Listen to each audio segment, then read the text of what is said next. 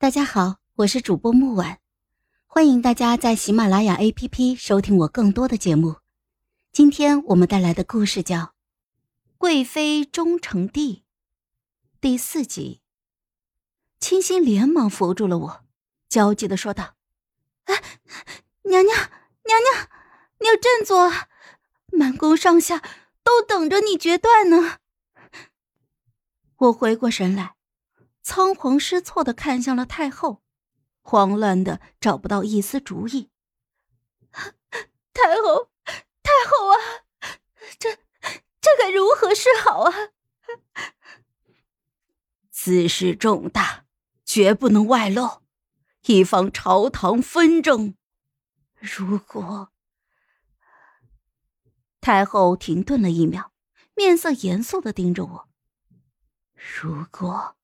有万一的话，那便准备太子继位吧。我一愣，没想到太后竟然打算舍弃皇帝。我又问：“那那太子妃？”太后眼睛微微的眯起来，死死的盯着我道：“沈家嫡女勾引太子，导致太子犯错。”沈家教女不严，为赎罪，现已赐死沈家嫡女。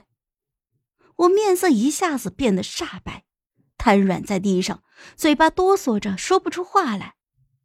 太后冷道：“贵妃，舍小取大的道理，你应该很清楚。”见他眼神中浮现出了杀意，我连忙跪倒在地，深深的叩头：“啊啊，是是，妾身明白了。”等太后离开之后，清心挽扶着我站了起来，我的脸上哪里还有一丝的慌乱？我居高临下的看着皇上的皇帝，冷笑了一声：“哼，皇帝呀，皇帝。”你终于快要死了，不枉费我多年来一点点的给你下毒。你永远都不会知道，为了不让你起疑心，我花费了多少心思。呵呵，真是可惜呀！一纸下达后的下午，大嫂就惊慌失措的进宫找我。我本来并不想见她。但是想了想，还是让人把他放了进来。果不其然，一开口就是为自己女儿求情。我无奈的闭了闭眼睛，叹了一口气，看着面前一向端庄大方的大嫂，慌的是脸色苍白、衣衫不整的模样，我的眼神冷了下来。就，怎么就？难道要因为一个女儿连累整个沈家吗？沈王氏，你可不是这般不懂事理的人呐！大嫂跪在地上，还想求情，我却走在她的面前，居高临下的俯视着她，一字一句的说道：“沈氏荣耀大过一切，为沈氏付出是每个沈家人的责任。这话，不是你当年劝我的吗？”怎么，自己反而忘记了？大嫂看着我，仿佛想起了什么，刹那之间浑身无力的瘫软在地。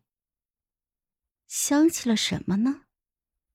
是他如何劝我父母杀我夫君孩儿，亦或是他如何苦口婆心的劝我进宫为沈家牺牲？我面无表情的看着他，心底冷笑。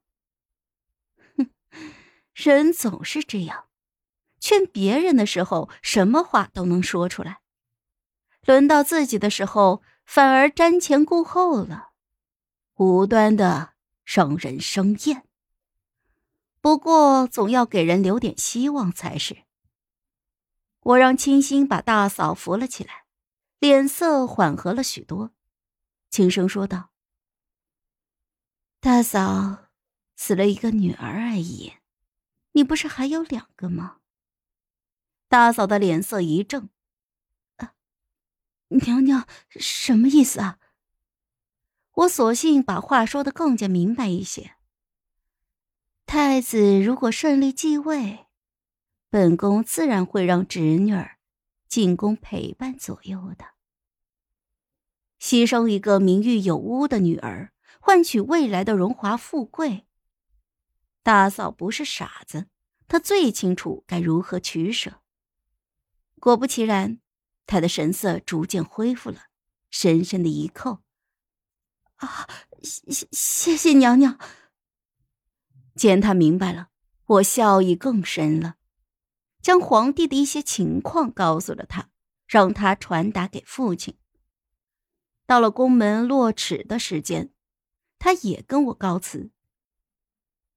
我沉沉的望着他，声音沉闷有力：“给父亲带句话，时不等人，女儿在后宫，静待佳音。”大嫂严肃的点了点头，我看着她的背影，笑意逐渐褪去。陛下现下醒不过来，太子还是太子。如果陛下醒了过来，以太子之前的恶行，太子位能不能保住就不一定了。我相信父亲绝不会让太子之位落到旁人的手上。那最保险的办法。就是让陛下永远都醒不过来。父亲该如何呢？哼，我真是好奇呀。好了，本集故事就到这儿，我们下集见，记得订阅和点赞哦。如果你有喜欢的故事，也欢迎在留言区告诉我们。